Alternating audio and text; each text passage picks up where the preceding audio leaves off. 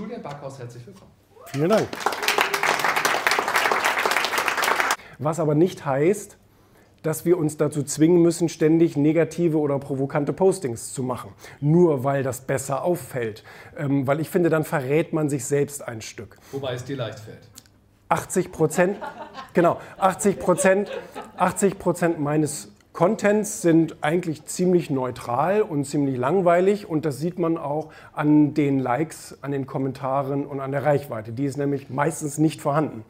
Aber wenn du zwischendurch, und so ein Mensch bin ich und ich weiß nicht, wie es euch geht, ich bin zwischendurch auch mal jemand, der kann sich über irgendwas ärgern oder kann auch mal irgendwas raushauen. Und äh, diese 20 Prozent generieren leider immer viel, viel mehr Aufmerksamkeit als die 80 Prozent des normalen Alltages. Und so war es eben auch mit solchen Dingen. Wann war ich? Vorgestern in Österreich bei äh, Talk im Hangar. Ähm, Wie praktisch.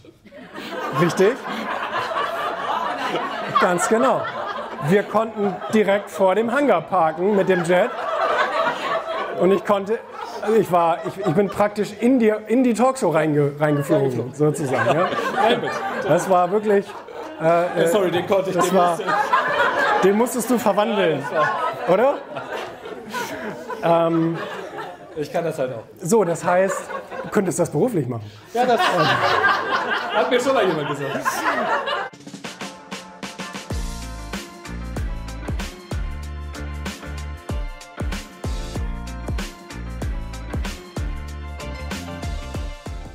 Ich bin jetzt angekommen im ZDF-Studio in Hamburg. Ich wurde heute Abend eingeladen zu heute ZDF heute live, so heißt es. Das ist eine Live-Sendung, wo Gäste zugeschaltet werden.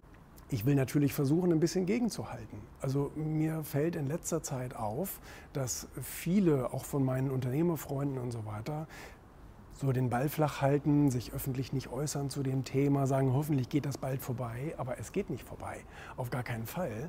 Ähm, und die wollen uns natürlich unsere Art auch zu leben und Wirtschaft zu betreiben etc., wollen die uns natürlich streitig oder äh, ja, streitig machen.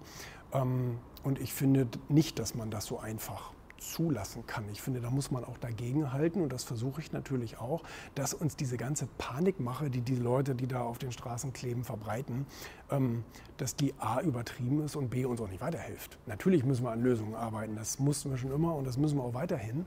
Ähm, aber jetzt diese Verbotspanik zu verbreiten und wir müssen alle sterben und der Planet geht unter und so weiter, tut er ja nicht. Dafür gibt es auch keine wirklichen Anhaltspunkte. Wird es wärmer? Ja, ähm, müssen wir da was gegen, also müssen wir uns darauf einstellen? Ja, brauchen wir eine Klimaanlage? Ja, brauchen wir. Und wir müssen auch beim Anbau und so weiter natürlich auf irgendwelche Sorten zugreifen, die vielleicht auch ein trockeneres Klima oder ein heißeres Klima abkönnen etc. Ne? Brauchen wir trotzdem Beregnungsanlagen? Ja, wir brauchen alles.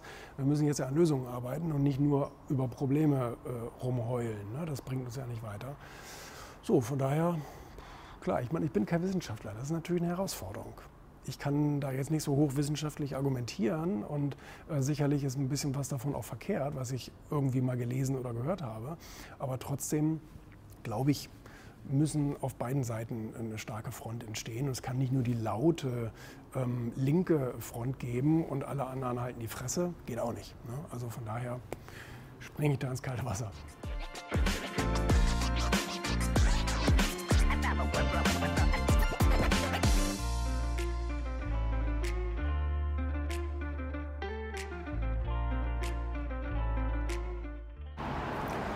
So, haben wir das auch geschafft. Das war natürlich, ja, wie zu erwarten, ein sehr ideologischer Talk. Ähm, mir war das nicht so bewusst, dass ich sozusagen direkt im Streitgespräch mit diesem Vertreter der letzten Generation war. Der hat so die ganzen typischen Weltuntergangsargumente gebracht. Ich, glaube, viele Menschen glauben das auch, dass die Welt untergehen wird, dass Milliarden von Menschen sterben werden und so weiter. Ähm, da glaube ich überhaupt nicht dran. Also es ist ja auch die letzten Jahrtausende ähm, bzw. Ähm, Jahrhunderttausende nicht passiert, dass die Menschen trotz widrigsten Umständen ähm, sich trotzdem immer irgendwie angepasst haben und überlebt haben. Mit diesem Format hatte das ja angefangen. Das ähm, kam Montag, glaube ich, raus. Nicht? Soll ich, das ist so eine Reportagereihe ähm, ZDF, läuft in der Mediathek und da haben die hier diese Folge gemacht mit mir, Jetsetter versus Klimakleber. Und haben verschiedene Lebensmodelle nebeneinander gestellt. Das wurde vor, ich weiß gar nicht, wann waren die denn da? Vor einem Monat oder sowas haben wir das in Hamburg gedreht. Und ähm, genau, da wurde dann halt gezeigt, klar, nicht, ich bin viel unterwegs und so weiter, nehme auch mal einen Jet dafür, bla bla bla. Und ähm, bin auch nicht bereit, das zu ändern. Ja. Und andere sind natürlich bereit, ganz großartige, außergewöhnliche Dinge zu tun, sich irgendwie der Sekte anzuschließen, auf die Straße zu kleben und so weiter. Gibt ja alle möglichen Modelle. Naja, ähm, und jedenfalls daraus ist dann wiederum eine Einladung geworden für ZDF heute live. Und haben sie mich gefragt, ob ich da auch irgendwie mit diskutieren würde. Habe ich gesagt, kann ich machen. Dann bin ich ins ZDF-Studio in Hamburg gegangen und ähm, ja, das war eine Live-Sendung. Ne? Und dann wurde ich dazu geschaltet und dann entwickelte sich daraus ja eben so ein Streitgespräch auf der einen Seite hier mit diesem, mit diesem Klimakollegen da, auch von dieser äh, Klimasekte. Und ähm, also es ist ja, also ist meiner Meinung nach ist es tatsächlich eine Sekte. Weil wenn man sich die Gründung mal anschaut, also sozusagen die Vorlage, Extinction Rebellion oder wie die heißen, ähm, es ist ja, es ist ja wirklich krass, was der Gründer da äh, gesagt hat und demokratiefeindlich und Abschaffen und Weltverschwörung der Milliardäre, die die Menschen töten wollen und so. Das klingt ja super, super duster. Aber der hat da ja jetzt dann wirklich auch durch diesen deutschen Ableger und viele andere äh, Ableger in anderen Ländern wirklich viele äh, ja, Mitglieder rekrutieren können für diese Sache. Die wollen einfach vielleicht irgendwo dabei sein oder so. Ne? Ich meine, ähm, Vielleicht muss man diesen Menschen auch helfen oder sowas. Naja, jedenfalls entwickelte sich dann diese Diskussion. Und, und ähm, ich meine, ich habe äh, ja in dieser Reportagereihe schon meine Begründungen gesagt, dass ich wichtig finde, also die Techno der, der, der ähm, technologische Fortschritt auch in Klimatechnologie und ähm, Umwelttechnologie und so weiter, der ist ja großartig und der ist auch bei Reise also bei, bei, äh, bei Mobilität ist der ja auch gegeben. Nicht? Also aus den Autos kommen hinten keine schwarzen Rauchwolken mehr raus, so wie es früher war. Und wenn ein Diesel an dir vorbeifährt, dann riechst du das auch nicht mehr, weil da eine tolle Katalysatortechnik äh, drin steckt mittlerweile. Bei Flugzeugen dasselbe. Auch die Antriebsstoffe haben sich enormst verbessert. Die, ähm, also ne, von daher, ich habe ich hab gesagt, nein, wir sind auf einem tollen Weg. Wir sind sehr, sehr gut dabei.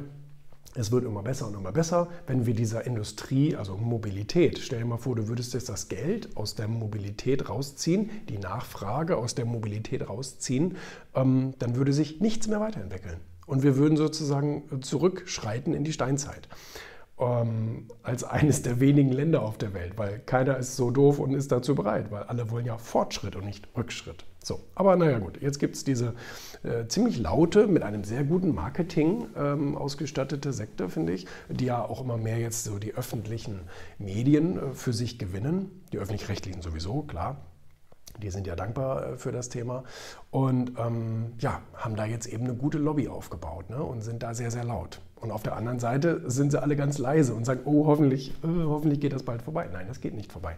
Äh, die werden so lange weitermachen, bis äh, Autos verboten werden. Das wollen wir natürlich nicht. Und Flugzeuge verboten werden und so weiter. Wir sollten, meiner Meinung nach, diesem Fortschritt weiter nachhängen und ihn fördern. Ja? Und deswegen müssen wir ähm, Nachfrage erzeugen und Geld reingeben und nicht das Gegenteil. Und ähm, und dann kam noch mal wieder dann zum 7000. Mal die Frage, ja, aber Herr Backhaus, was machen Sie denn persönlich? Das hat aber die Moderatorin nur vorgelesen. Das war ein, ein Kommentar, eine Frage vom, aus dem Publikum sozusagen, von den Zuschauern, eine Zuschauerfrage.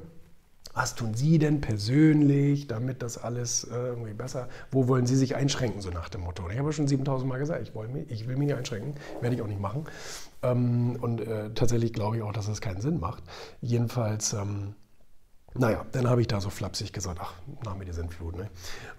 Und, ähm, ja, das fanden natürlich ganz, ganz viele Leute ganz, ganz komisch. Und ähm, daraus ist dann wirklich, äh, dann, dann hatte es, glaube ich, zuerst, ich weiß nicht, ob es ob die die ersten waren, aber Funk, Funk, also dieser ähm, Kanal von ARD und ZDF, glaube ich, ich glaube, es ist so ein, so ein, so ein Gemeinschaftsprojekt von den öffentlich-rechtlichen, ähm, hatte dann genau natürlich diese Stelle, genau diese Stelle. Ja, du kannst 40 Minuten tolle Diskussionen machen, aber natürlich werden die, wie viel waren das, fünf Sekunden ähm, rausgeschnitten, die natürlich dann lustig sind und äh, wo, das, wo das Volk ein bisschen Spaß hat. Ne? So, der die breite Masse. Und ähm, ja, genau. Und das hat dann jetzt irgendwie eine, eine, Million Aufrufe gehabt und all sowas. Und dann sind auch andere drauf gesprungen. Ne? Also dann ist hier, äh, sind dann hier Radiosender oder was ist das, drauf gesprungen und ähm, hier dieses Utopia ähm, etc. Und die verbreiteten dann äh, diesen, äh, diesen, ähm, diesen Satz und äh, dann sind eigentlich, äh, dann ist Focus Online, hat ein Video drüber gemacht, so ein Nachrichtenvideo. Und, ähm, und dann äh, sind letztendlich alle draufgesprungen. Also irgendwie gefühlt alle Tageszeitungen. Also auf jeden Fall die Ippengruppe mit, keine Ahnung, gefühlt 100, 100 Zeitungen. Ähm, haben das dann alle reproduziert ne? und haben das dann überall äh, verbreitet. Und auf Twitter und überall ging dann so die Diskussion los. Nicht? Mhm.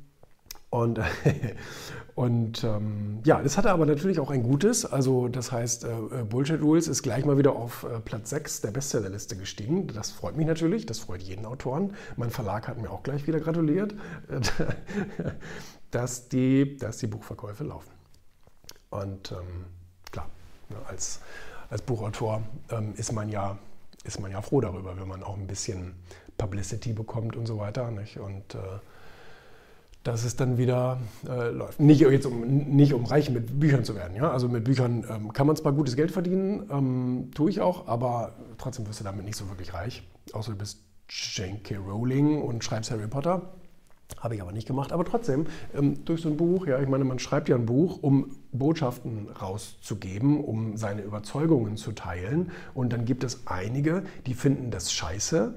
Und das ist auch völlig in Ordnung, weil umgekehrt findet man ja vielleicht auch scheiße, was die propagieren. Und, aber auf der anderen Seite gibt es natürlich auch Leute, die finden ähm, das interessant, die haben vielleicht einen eigenen Überzeugungsprozess und sagen, stimmt, da habe ich noch gar nicht so drüber nachgedacht, etc. Also als Autor will man ja auch seine seine Botschaften raushauen. Und dann freut es einen natürlich, wenn man auch wieder ein bisschen Breite bekommt für, für die eigenen Bücher.